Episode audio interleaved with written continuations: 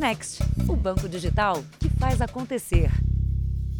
Boa noite. Boa noite. Caminhoneiros desbloquearam as rodovias de 15 estados no segundo dia de manifestações. Alguns ainda mantêm os protestos. O medo de um eventual desabastecimento chegou a provocar filas nos postos de gasolina. Estradas de pelo menos 15 estados amanheceram assim. Protestos de caminhoneiros foram registrados em todas as regiões do país. Segundo informações do comando dessa paralisação dos caminhoneiros aqui em Feira de Santana, só passa carro, pequeno carro de passeio, ambulância. Aí, gente, fechado Realeza. Aí os caminhões. Greve dos caminhoneiros, compassa. Tudo travado aqui, vou parar de Garaçu, tá parado. Pararam mesmo aqui, os caminhoneiros. Tudo travado, não passa caminhão nenhum, só carro pequeno. Rapaziada, na Dutra, altura de Seropédica, tá? Protesto aí dos caminhoneiros já parando tudo. A Confederação Nacional do Transporte informou que não apoia as paralisações e desconhece o teor da pauta. Sindicatos de caminhoneiros também declararam não fazer parte do movimento. A notícia das manifestações preocupou muitos motoristas e gerou uma corrida aos postos. Neste aqui, por exemplo, são vendidos de 5 a 6 mil litros de combustíveis por turno. Hoje, essa média passou para 10 mil litros. Com o aumento do consumo e o atraso do caminhão-tanque, faltou gasolina comum por cerca de três horas. Sueli nem iria abastecer o carro hoje. Não quer correr o risco porque. Não quero porque a gente não sabe, né? Tem Covid, tem tanta coisa, a gente tem família, você tem que estar tá atento, né? Precaução. Precaução mesmo. Foi assim em postos de combustíveis pelo país desde ontem à noite. Aqui no posto de gasolina da Avenida Mamoré com Raimundo Cantuária tá assim, ó. Lotado. Em Joinville, Santa Catarina, a fila exigiu paciência. Os bloqueios foram suspensos no meio da tarde, segundo a Polícia Rodoviária Federal. O movimento dos caminhoneiros foi mantido em alguns pontos, mas na maior parte deles, o trânsito foi liberado ao longo do dia. Mesmo assim, Wagner achou melhor não arriscar. É, acho que é precaução. Já houve uma greve de caminhoneiros alguns anos atrás, e nessa greve de caminhoneiros alguns anos atrás, houve efetiva falta de combustível nos postos, né? Dependo do carro, para ir até os hospitais, ver doente. Então eu preciso do combustível. Veja agora outros destaques do dia.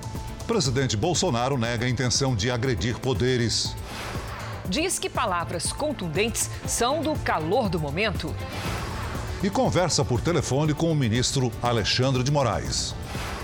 Câmara aprova texto base de projeto que muda a lei eleitoral. Inflação de agosto é a maior em 21 anos. E na série especial, a brasileira que estava grávida e sobreviveu ao 11 de setembro.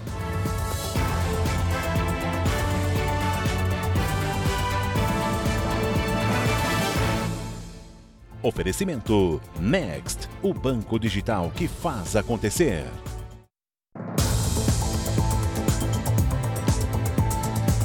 A partir de hoje, um dos líderes de uma das maiores facções criminosas do país está de volta às ruas. Francisco Antônio Cesário da Silva, o Piauí, conseguiu a diminuição da pena simplesmente com a leitura de livros e a participação em cursos dentro da penitenciária. Francisco Antônio Cesário da Silva, o Piauí, deixou a penitenciária de segurança máxima de Catanduvas, no interior do Paraná, pela porta da frente, com alvará de soltura.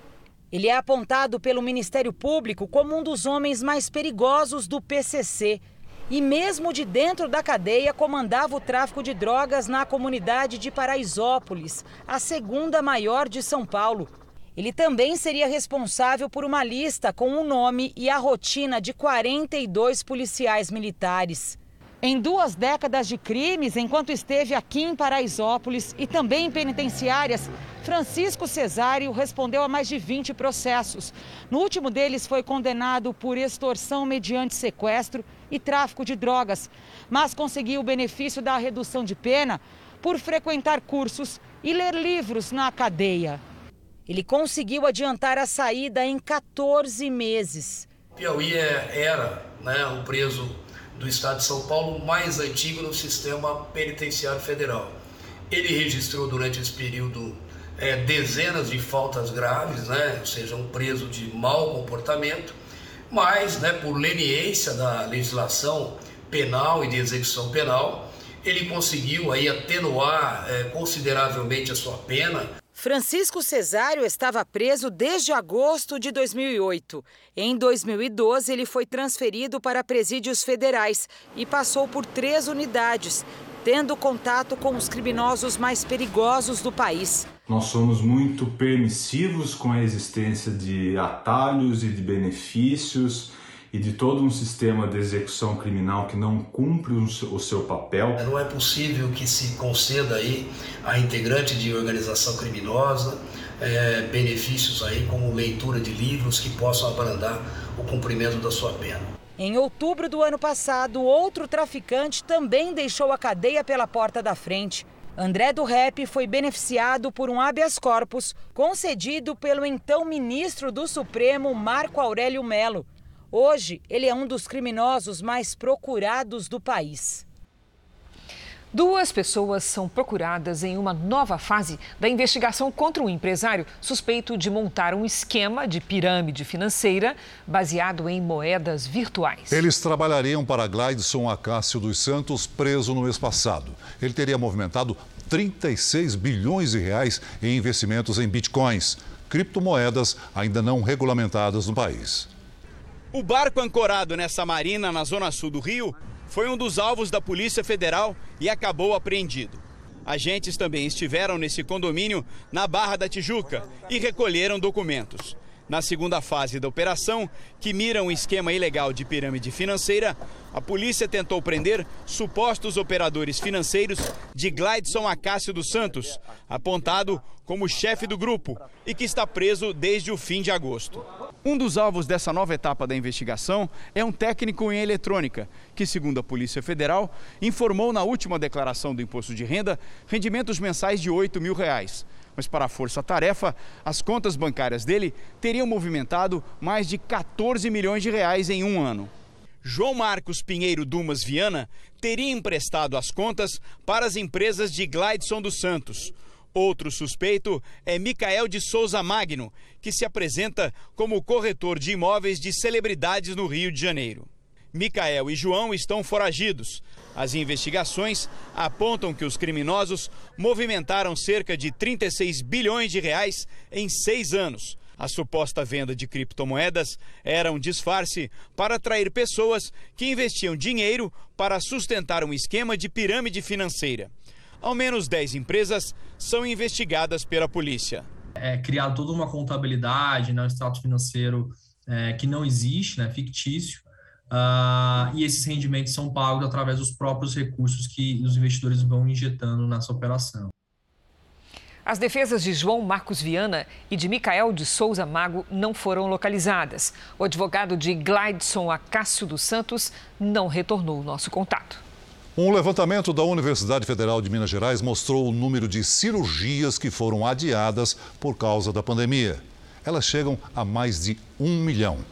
A família aguarda ansiosa pela cirurgia para curar uma hérnia do Caleb, de 8 anos. A operação pelo SUS foi autorizada há quase dois anos, mas por causa da pandemia, até hoje não foi realizada. Quer brincar, quer correr, às vezes vai pro quintal jogar bola, alguma coisa do tipo.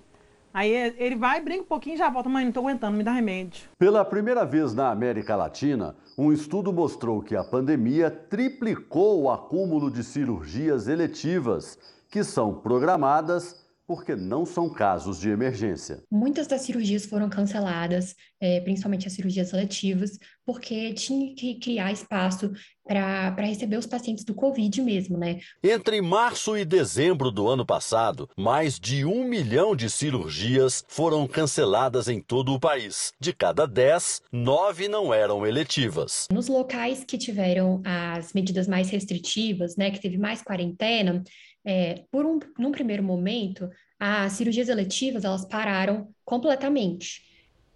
Vamos aos números de hoje da pandemia. Segundo o Ministério da Saúde, o país tem 20 milhões 958 mil casos de Covid-19. São mais de 585 mil mortos. Foram 753 registros de mortes nas últimas 24 horas. Também entre ontem e hoje, 35 mil pessoas se recuperaram. No total, já são mais de 20 milhões de pacientes curados e 37 mil seguem e 371 mil seguem em acompanhamento. A inflação de agosto foi a maior para o mês em 21 anos. O índice foi puxado para cima pelo preço dos combustíveis e também por alimentos e pelas tarifas de energia. Na fábrica de tortas em São Paulo, a maior parte do trabalho é artesanal. Mas não são só as mãos do pessoal da cozinha que tocam a produção. Nos equipamentos, para preparar as receitas e refrigerar o que já foi feito, a empresa gasta bastante com energia elétrica. Bom, a energia elétrica ela chega a 20% do nosso custo total. Custo bastante alto. Para reduzir a conta, a fábrica trocou várias geladeiras por uma câmara fria, que consome bem menos. E uma conta significativamente alta, a gente conseguindo reduzir 40%, vale muito a pena investir. O investimento foi na hora certa, porque a energia voltou a ficar mais cara em agosto, 1,10%. Das geladeiras, os produtos saem para abastecer oito lojas e para distribuir tudo. São pelo menos sete viagens por dia, que tem um outro custo que também tem subido bastante: o gasto com combustíveis, que no mês passado voltaram a subir quase 3% foram o principal motivo para a inflação avançar 0,87%, o maior índice em um mês de agosto desde o ano de 2000. A gasolina é, tem um acumulado em 2021 de 31,09%. E isso é, influenciou nessa, nessa alta do IPCA. O etanol subiu mais de 40% em 2021, né, até agosto de 2021, e o óleo diesel subiu mais de 28%. Em 12 meses, a inflação brasileira acumulou uma alta de 9,68%, bem acima da meta do governo, que é de no máximo 5,25%. O clima, com a estiagem, não tem ajudado e fez os preços dos alimentos acelerarem mais uma vez. Os maiores reajustes em agosto foram da batata inglesa, do café e do frango. A estratégia da Isabel para tentar economizar é chegar no fim da feira e pegar os preços da xepa. O mamão que está 10, a gente consegue esse horário pegar por 6. Às vezes a laranja também 10, você consegue pegar por 8 a bacia. O carrinho já fica mais cheio. O Jornal da Record faz um intervalo de um minuto. E na volta você vai ver que o presidente Bolsonaro procura pacificar os poderes em carta divulgada à nação.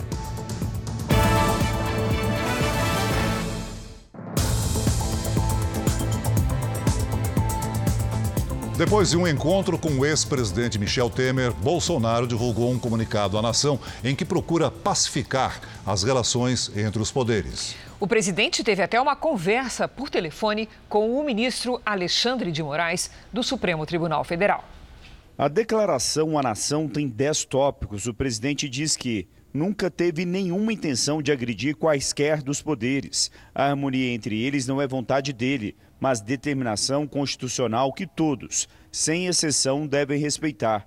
O presidente sabe que boa parte dessas divergências decorrem de conflitos de entendimento acerca das decisões adotadas pelo ministro Alexandre de Moraes no âmbito do inquérito das fake news. Mas na vida pública, as pessoas que exercem o poder não têm o direito de esticar a corda, a ponto de prejudicar a vida dos brasileiros e sua economia. Por isso, ele declara que suas palavras, por vezes contundentes, decorrem do calor do momento e dos embates que sempre visaram o bem comum.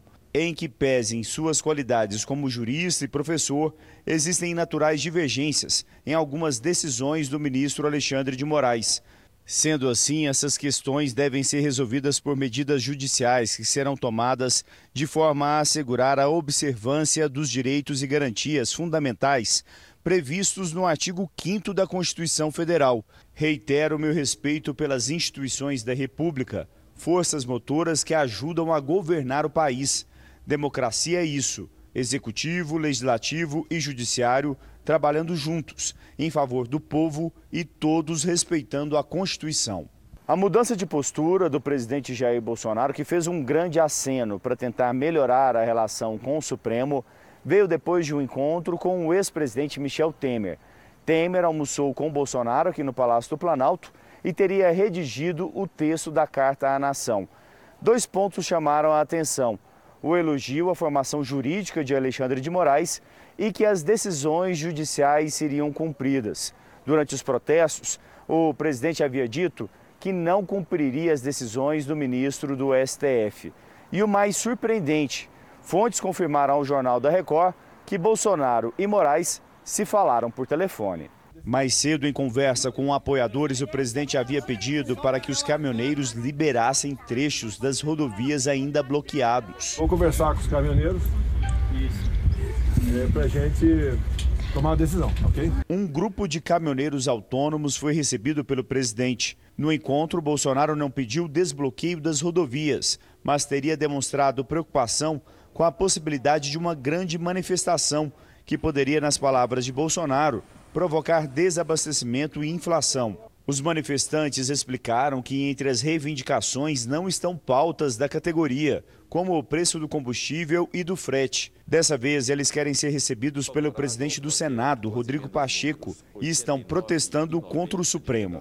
Nós estamos mobilizados pelos direitos de liberdade, direitos de expressão, é, direito de manifestação. É, o povo brasileiro, infelizmente, está sendo impedido de se posicionar em muitas questões e nós precisamos que isso mude, que a Constituição seja respeitada de forma integral. Nós somos brasileiros, patriotas, caminhoneiros na sequência, mas a nossa pauta é contra a STF, não, não diria assim, contra. Nós queremos que todas as forças, todos os poderes políticos trabalhem dentro da Constituição. Os caminhoneiros ainda pediram um habeas corpus para um dos líderes do movimento, Zé Trovão está foragido desde a semana passada e estaria no México. Tô aqui, tô de novo tendo que fugir. De novo, porque eu queria me entregar, mas ninguém quer deixar eu me entregar. Por que, que eu quero me entregar? Porque o povo brasileiro tem que saber que eu estou do lado de vocês. Ironicamente, o pedido de liberdade será encaminhado ao Supremo Tribunal Federal. E a carta do presidente Bolsonaro teve impacto imediato nos mercados. O Ibovespa, índice da Bolsa de Valores de São Paulo, subiu 1,72%. Já o dólar caiu 1,96% e encerrou o dia cotado a R$ 5,23. Voltando ao tema dos caminhoneiros, em Santa Catarina, representantes da categoria bloquearam bases de distribuição da Petrobras. A ação gerou uma corrida aos postos e faltou combustível em várias cidades do estado. Motoristas passaram a madrugada nas filas em Florianópolis e pela manhã os postos estavam cheios. Em mais da metade deles, os combustíveis acabaram. Onde tinha, a situação era essa muitas filas e uma longa espera. Muita gente que nem precisaria estar botando gasolina agora e sair de casa pelo, pelo pavor, né, pelo medo. Tem que levar as crianças para a escola, para trabalhar. O PROCON foi às ruas para fiscalizar denúncias de preços abusivos. Nós já tivemos 48 procedimentos abertos. Vamos proibir essa prática criminosa que é o aumento sem justificativa. A corrida aos postos começou depois que caminhoneiros bloquearam o acesso a três distribuidoras de combustíveis nas cidades de Biguaçu, Guaramirim e Itajaí. Os caminhoneiros também mantiveram quatro pontos de bloqueios em rodovias. O governo do estado publicou um decreto determinando que os veículos da segurança pública e da saúde tenham prioridade no acesso aos combustíveis, uma tentativa de garantir o enfrentamento à pandemia e a continuidade da vacinação contra a Covid. A Justiça Federal determinou a liberação imediata das bases da Petrobras e das rodovias e estipulou multas de até 50 mil reais para quem descumprisse as ordens judiciais. Ao longo do dia, começou a desmobilização dos caminhoneiros e a liberação dos pontos de bloqueio. A expectativa é que o fornecimento de combustíveis seja normalizado nas próximas horas. Tem que esperar, não tem jeito. Não tem jeito. É, tem que ter um pouco de paciência. Vamos agora com a opinião do Augusto Nunes. Boa noite, Augusto. Boa noite, Cris. Boa noite, Celso. Boa noite a você que nos acompanha. O presidente Jair Bolsonaro atravessou boa parte da madrugada desta quinta-feira tentando convencer os caminhoneiros de que paralisar o país, sobretudo neste momento, é uma má ideia. Horas antes, Bolsonaro já havia declarado publicamente que a greve, entre outros efeitos negativos, vai estimular a inflação e prejudicar a curva do crescimento econômico. As conversas dos líderes do movimento com o presidente e com o ministro da Infraestrutura, Tarcísio Gomes de Freitas, não impediram que a paralisação começasse em várias regiões do país.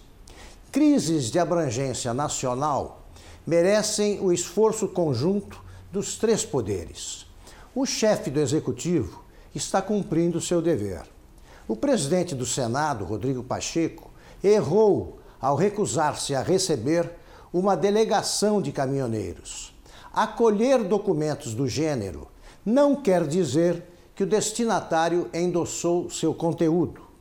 O Supremo Tribunal Federal não deve alimentar a fogueira com mais lenha. Pelo menos em momentos assim, os três poderes estão obrigados a tratar com clemência e respeito o povo brasileiro. Você vai ver a seguir o idoso que foi enganado e acabou numa clínica de recuperação. E na série especial, a brasileira que não foi trabalhar no dia 11 de setembro, mas perdeu o marido na tragédia.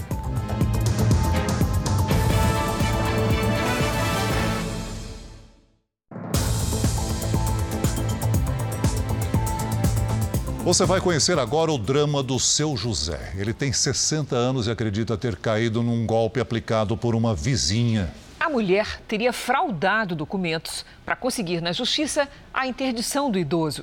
Depois passou a administrar os bens do seu José. Ao longo de sete anos, o aposentado passou por várias clínicas de recuperação, desde que uma vizinha assumiu o controle da vida dele sem que a família soubesse. Ela me chamou para ir num lugar com ela, e chegando lá, assim que eu pedi para ir no banheiro, desci umas escadas, quando eu voltei, procurei por ela, ela tinha ido embora. Aí fiquei sabendo que lá era uma clínica que eu estava internado. A vizinha recebeu da justiça a indicação legal para representar o idoso. A curatela é, uma, é um ato jurídico de substituição em razão de uma deficiência de uma determinada pessoa. O histórico de internações despertou a atenção do dono desta casa de recuperação em Sorocaba, no interior de São Paulo.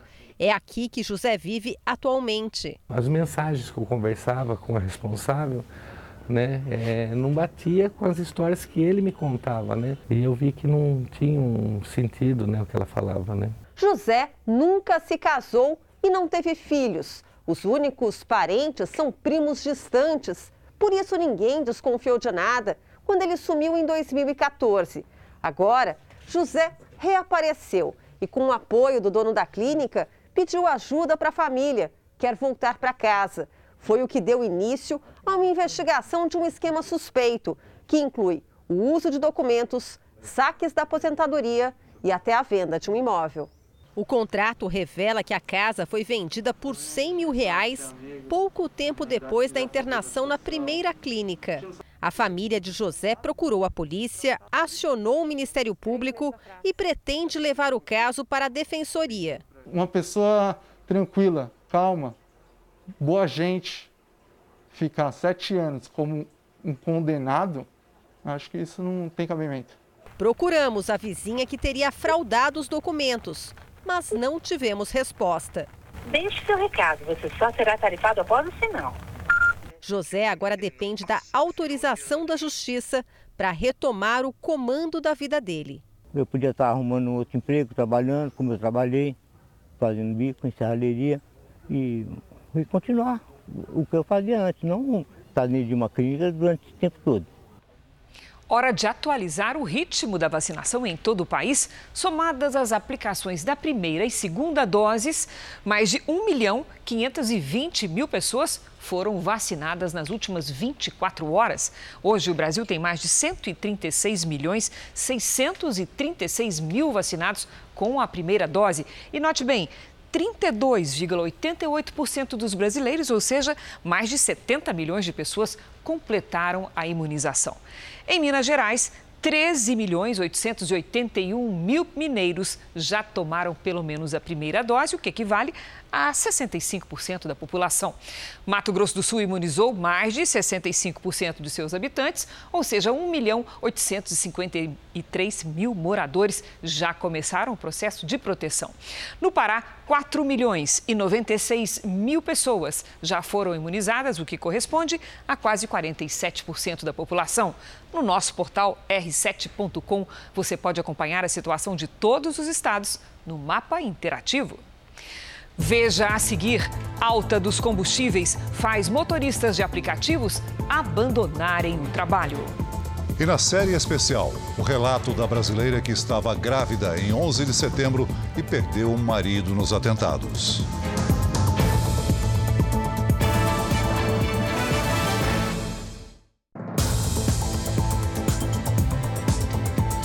Passageiro que costuma usar transporte por aplicativo deve ter percebido que está mais difícil conseguir uma corrida nos últimos meses. Está demorando, viu, Celso? Segundo a associação que representa a classe em São Paulo, um em cada quatro motoristas deixou a ocupação no último ano.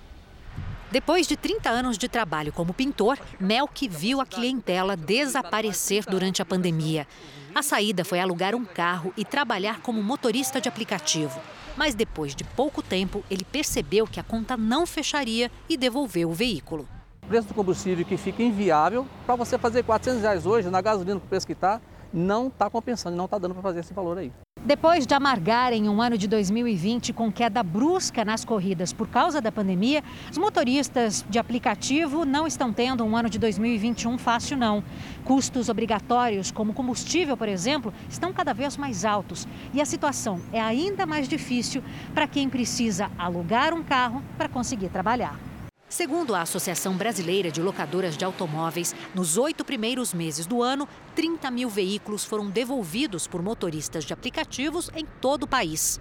A alta do combustível tem prejudicado demais o rendimento dos motoristas e alguns estão desistindo de, de trabalhar com os aplicativos. O aluguel de um modelo de carro muito usado pelos motoristas de aplicativos custa cerca de R$ 1.900 por mês, com seguro, manutenção e documentos inclusos. Isso sem contar a gasolina. Os passageiros podem ter sentido um aumento no tempo de espera para as corridas. Segundo a Associação de Motoristas de Aplicativos de São Paulo, esta pode ser uma realidade, já que o número de motoristas na capital paulista caiu pelo menos 25% no último ano. Nove aumentos em 2021. Hoje, eu ver os nossos trabalhadores deixando o serviço, né? É, dói muito no meu coração. É como se diz, né? É o desempregado sendo desempregado, né? Jamel, que vai tentar mais uma vez. Ele acabou alugando outro veículo com uma despesa mensal menor. E agora ele espera finalmente conseguir lucrar. Procuradas, as duas maiores empresas de transporte por aplicativo não comentaram os levantamentos que indicam desistência dos motoristas. O caso dos três meninos desaparecidos há mais de oito meses em Belfort Roxo, no Rio de Janeiro, agora tem uma explicação da polícia. As crianças teriam sido mortas com autorização de um chefe do tráfico. Uma investigação que parece estar perto do fim. Depois de muitas buscas em vão na região de Belfort Roxo, na Baixada Fluminense, a conclusão é de que Lucas Mateus, de 9 anos, Alexandre Silva, de 11 e Fernando Henrique, de 12, foram mortos com autorização de um chefe do tráfico de drogas. Uma das hipóteses é a de que o roubo de uma gaiola de passarinho por um dos meninos tenha motivado o crime. Eles reiteradamente furtavam passarinhos na comunidade. Passarinhos que, que têm o seu valor bem grande dentro de uma comunidade carente. Passarinhos que custam às vezes 300, 500, mil reais um passarinho. A última imagem que se tem dos meninos é essa: os três a caminho de uma feira no dia 27 de dezembro do ano passado. Pelas investigações, os criminosos fazem parte de uma facção que atua na região de Belfort Roxo. E a ordem para matar as crianças teria partido de dentro do sistema prisional, onde está o chefe do grupo. Tal pedido teria sido feito por Willer Castro da Silva, de 25 anos, conhecido como Stala. Ao saber da execução dos meninos, o traficante Wilton Carlos Rabelo Quintanilha, o Abelha, líder da maior facção criminosa do Rio, teria mandado matar o Willer no Complexo da Penha. Abelha é quem aparece no vídeo divulgado pela Polícia Federal, cumprimentando o ex-secretário estadual de Administração Penitenciária, Rafael Montenegro, preso em agosto por ter sido flagrado em áudios negociando com traficantes. As famílias dos meninos não quiseram gravar a entrevista. Por telefone, a avó de Lucas e Alexandre disse não acreditar na morte dos garotos. Para ela, essa é apenas uma tentativa da polícia de encerrar o caso rapidamente. Eu convido você agora a acompanhar aqui no telão um destaque do portal R7. O presidente Bolsonaro discursou na abertura da cúpula dos BRICS, que é o grupo que reúne Brasil, China, Rússia, Índia e África do Sul e reconheceu a importância da China no combate à Covid-19. Segundo a reportagem publicada pelo nosso colega, Lu, Lu, colega Lucas Nanini, de Brasília, Bolsonaro disse que grande parte das vacinas aplicadas no Brasil contra o coronavírus é feita com insumos produzidos na China. Para ler esta e outras notícias, aponte a câmera do seu celular para o QR Code que aparece aí na sua tela ou então acesse r7.com. A Câmara dos Deputados aprovou o texto base do novo Código Eleitoral. Depois de uma manhã em reunião com líderes de partidos, o presidente da Câmara decidiu votar hoje o novo Código Eleitoral. Diferente do que muitos alardeiam, o código está bastante discutido, bem analisado, com muitas emendas, se for o caso, com destaques. O projeto, que tem quase 900 artigos e 400 páginas, foi aprovado por 378 votos a favor e 80 contra. Fica proibida a divulgação de pesquisas eleitorais na véspera e no dia das eleições. Os institutos de pesquisa terão de informar o percentual de acerto da empresa nas últimas cinco eleições. Candidatos que divulgarem fake news serão penalizados com até quatro anos de prisão e multa. Se a notícia falsa for transmitida em tempo real, por exemplo, a pena pode ser aumentada. Candidatos condenados pela lei da ficha limpa continuam inelegíveis por oito anos e a proibição começa a contar a partir da condenação em primeira instância. Despesas como propagandas políticas, passagens aéreas e compra de bens poderão ser pagas com dinheiro do fundo partidário e caberá a cada partido decidir quais outras despesas podem ser pagas com dinheiro do fundo. As multas para os partidos serão limitadas a 30 mil reais e o dinheiro usado irregularmente só será devolvido aos cofres públicos em caso de gravidade doar, receber ou utilizar recursos fora das hipóteses previstas por lei caracteriza crime de caixa 2. Os votos em negros, mulheres e indígenas vão contar em dobro na distribuição do fundo partidário. A proposta de quarentena de cinco anos para que militares, policiais, juízes e promotores se candidatassem, prevista no novo Código Eleitoral, não passou no plenário. Também ficou decidido que políticos que renunciarem para evitar a cassação ficarão inelegíveis.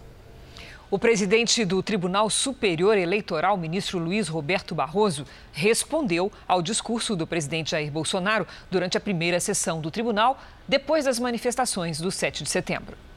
O ministro disse que a democracia enfrenta um momento delicado reafirmou que as urnas eletrônicas são seguras e respondeu ao que chamou de mentiras ditas sobre o processo eleitoral brasileiro. O presidente da República repetiu incessantemente que teria havido fraude na eleição na qual ele se elegeu. Disse eu então à época que ele tinha o dever moral de apresentar as provas. Não apresentou. É tudo retórica vazia contra pessoas que trabalham sério e com amor ao Brasil. Barroso lembrou que a possibilidade de implantação do voto auditável foi encerrada na Câmara e disse que a volta ao passado poderia levar ao risco de fraudes no processo. Hoje em dia, salvo os fanáticos, que são cegos pelo radicalismo, e os mercenários, que são cegos pela monetização da mentira, todas as pessoas de bem sabem que não houve fraude e quem é o farsante nessa história. Barroso falou ainda que, para legitimar mentiras sobre os tribunais superiores, mídias sociais são usadas para inflamar as pessoas e desvalorizar instituições. O ministro recebeu apoio do vice-procurador-geral eleitoral Paulo Gonet, que afirmou manifestar a solidariedade de todos os integrantes do Ministério Público Eleitoral. Depois do discurso, Barroso anunciou a composição da Comissão de Transparência das Eleições. A comissão foi idealizada pelo próprio Barroso e deverá acompanhar cada etapa do processo de preparação das eleições do ano que vem. Entre os integrantes está o general de divisão do Exército, Eber Garcia Portela, indicado pelo ministro da Defesa, Walter Braga Neto. Focos de incêndio se espalham por todo o país. No interior de São Paulo, o tempo seco ajuda na formação das queimadas, destrói propriedades e ameaça animais. Em pouco tempo, o fogo consumiu o depósito dessa madeireira em Batatais, no interior de São Paulo. Bem ao lado fica uma propriedade rural. Por causa do vento forte, as chamas se propagam com rapidez. E a preocupação agora é que o fogo chegue até o curral, onde estão os animais. Jogando os animais para cima aqui, e ver se atravessar para cá e nós temos que dar um jeito de tirar. Nesse vídeo, o registro de um fenômeno raro os chamados redemoinhos de fogo, que se aproveitam de correntes de ar. Olha, 50 metros de altura. Bombeiros civis, militares e brigadas de incêndio das usinas trabalham para conter o fogo. Nós já resgatamos cerca de 18 pessoas hoje que estavam ilhadas, cercadas pelo fogo e pela fumaça. Então as equipes estão deslocando com os veículos e retirando essas pessoas em segurança para a cidade. Já são 26 horas de incêndio e praticamente toda a cidade está coberta pela fumaça. Eu estou com 72 anos de idade, eu nunca vi uma situação igual essa, nunca. As rodovias que dão acesso à cidade foram interditadas. As queimadas são comuns nessa época seca do ano, mas com tanto fogo e muita fumaça, a qualidade do ar fica longe do ideal. Ingerir bastante líquido, água, tentar utilizar até mesmo plantas dentro de casa que também trazem um pouco de umidade para esse ambiente. Em vários pontos do país, a situação é parecida. Segundo o Instituto Nacional de Pesquisas Espaciais, o Brasil registrou em agosto quase 52 mil queimadas. Em Bauru, na região central do estado de São Paulo, o fogo atingiu uma área de mata próxima a condomínios. Em Minas Gerais, entre os municípios de Tiradentes e São João Del Rei, muito fogo. Em Rio Acima, também interior de Minas Gerais, 200 hectares de mata nativa foram queimados. Então, vamos com a previsão do tempo. A trégua do calorão chegou a São Paulo e Mato Grosso do Sul. Nas últimas horas, a chuva e os ventos de mais de 60 quilômetros por hora mudaram a paisagem nesses estados. Vamos conversar com a Lidiane Sayuri. Boa noite, Lid. Essa chuva avança Avança sim, Cris. Boa noite para você, para o Celso, para você aí do outro lado. Olha, uma frente fria provocou essa virada no tempo. E nesta sexta-feira, a frente segue pelo sudeste e centro-oeste. As nuvens se espalham pelo Rio de Janeiro, Minas Gerais e Goiás. Tem risco de granizo no norte de São Paulo e no interior de Minas Gerais. Do Rio Grande do Sul até o Rio de Janeiro, o mar fica agitado nos próximos dias. Em Mato Grosso e na maior parte da região norte, previsão de chuva em pontos isolados. Agora, do norte de Minas até o Ceará não tem jeito. O sol e o calor continuam bem fortes. Em Porto Alegre, sexta-feira, com muitas nuvens e 19 graus. Goiânia pode bater recorde de calor do ano, com previsão de 38 graus. Em São Luís e Porto Velho, chuva e sol com 31. No Rio de Janeiro, dia chuvoso com mar agitado e 27 graus de máxima. Em Curitiba também chove, máxima de 22. Em Palmas, sol com 39 graus. E em São Paulo, um dia bem diferente do dia de hoje. 24 graus com chuva a qualquer hora.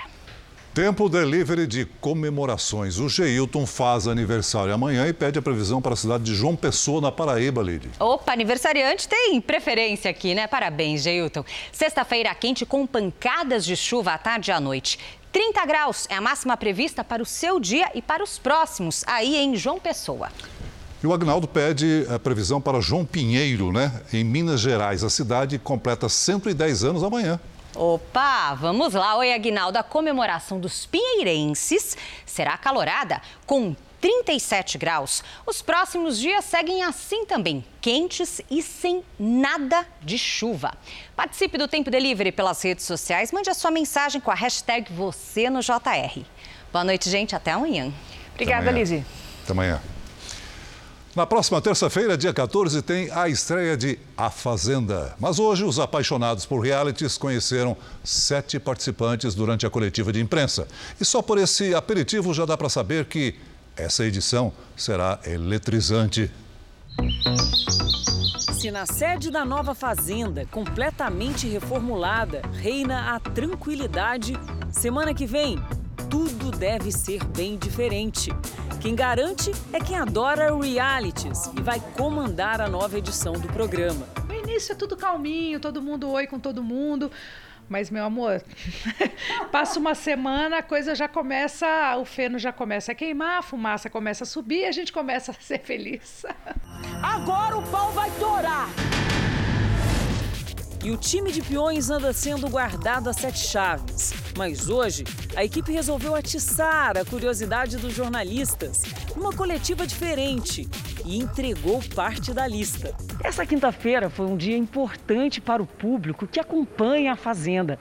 É que daqui do estúdio do programa Hoje em Dia, na sede da Record TV em São Paulo, foram divulgados sete dos 20 nomes dos participantes da Fazenda nessa edição. Antes do nome, o envelope sorteado trazia pistas.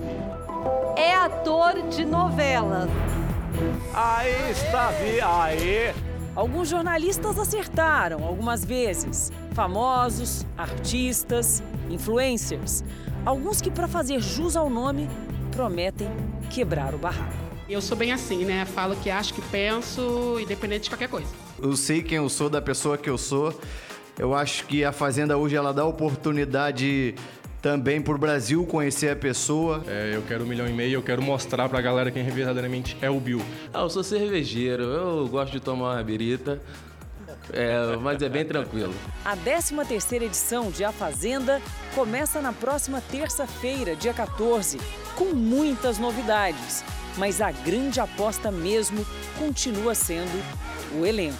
Todos estavam muito afiados, todos sabendo o que querem, falando que o que tiver que fazer vai fazer, se tiver que enfrentar vai enfrentar. Então acho que a gente pode esperar uma fazenda muito especial aí.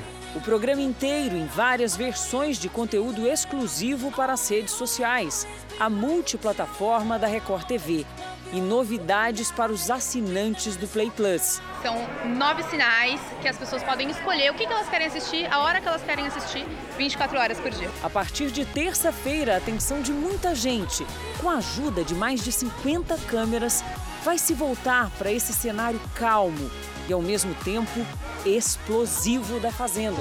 Falso! Falso! Que se abram as porteiras. Eu não aguento mais de ansiedade porque tá tão lindo. Vamos começar, precisa começar, tá? Então anote aí, na próxima terça-feira estreia A Fazenda, às 10h45 da noite. Você não pode perder. No episódio de hoje da nossa série especial, nossos correspondentes nos Estados Unidos vão nos levar a um lugar de muita emoção. O memorial construído em homenagem às vítimas dos atentados de 11 de setembro. Ele fica no exato local onde antes existiam as Torres Gêmeas. Você também vai conhecer a história de uma brasileira que estava grávida e sobreviveu aos atentados, mas perdeu o marido na tragédia. Numa entrevista exclusiva, ela falou sobre aquele dia pela primeira vez em 20 anos.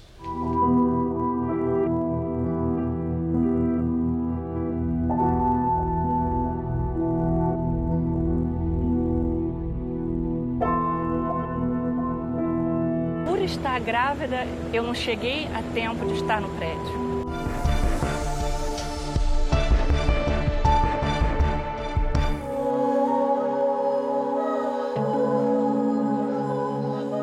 No silêncio da Praça Memorial, duas piscinas inauguradas em 2011 marcam a localização exata das Torres Gêmeas que ruíram durante os atentados.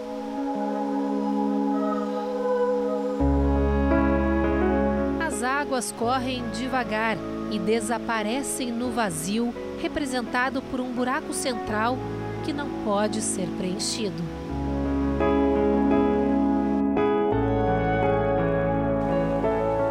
Aqui estão os nomes das 2.977 pessoas que morreram nos ataques de 2001, realizados com quatro aviões comerciais que foram sequestrados por terroristas.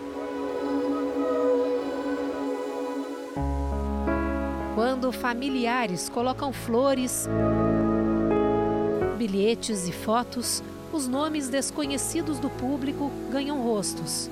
A Juliana, o George e a Christine, a mais jovem vítima dos ataques.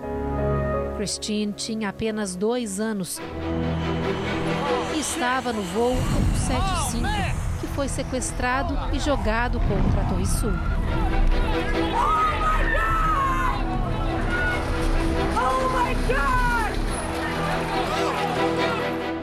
O projeto que deu vida a esse espaço de lembranças tão dolorosas tem ainda um símbolo de resiliência que chama a atenção de todo mundo que passa por aqui.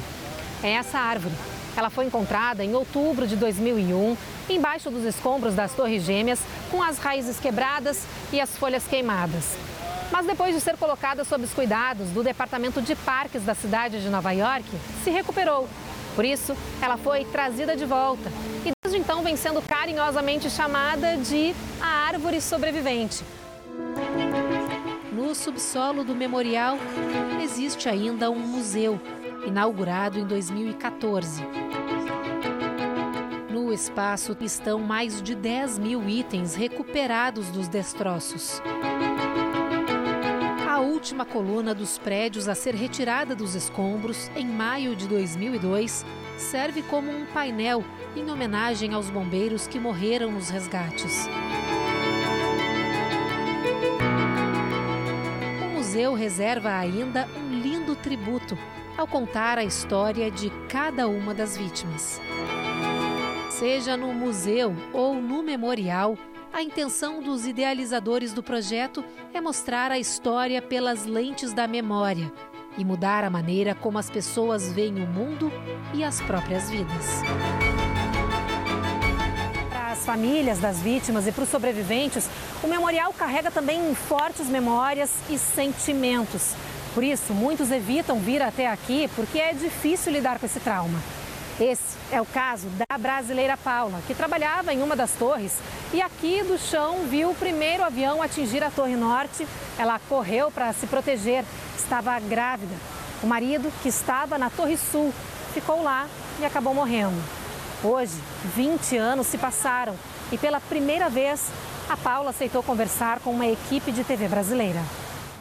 Paula se mudou para os Estados Unidos em 1994.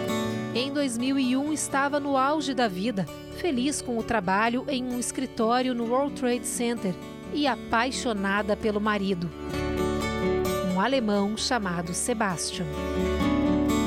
Na manhã daquele dia 11 de setembro, Paula sentia enjoos por causa da gravidez.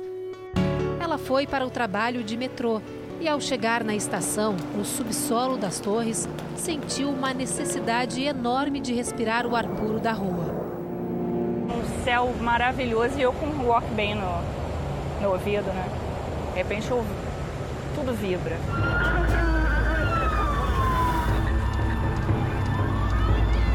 Então a minha primeira uh, intuição foi de correr para dentro.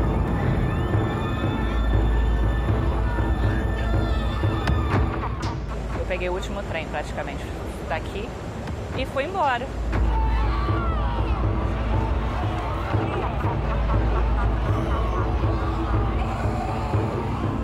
Paula conta que só recebeu uma mensagem do marido quando chegou em casa. Ele deixou a mensagem, era 9 e 1. Na hora que eu consegui ver a mensagem, a South Tower estava colapsando.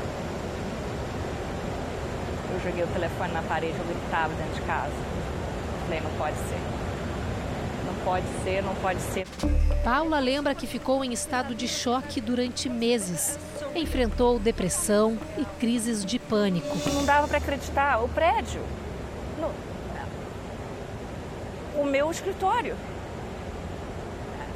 O meu marido. Como. O que, que eu vou fazer?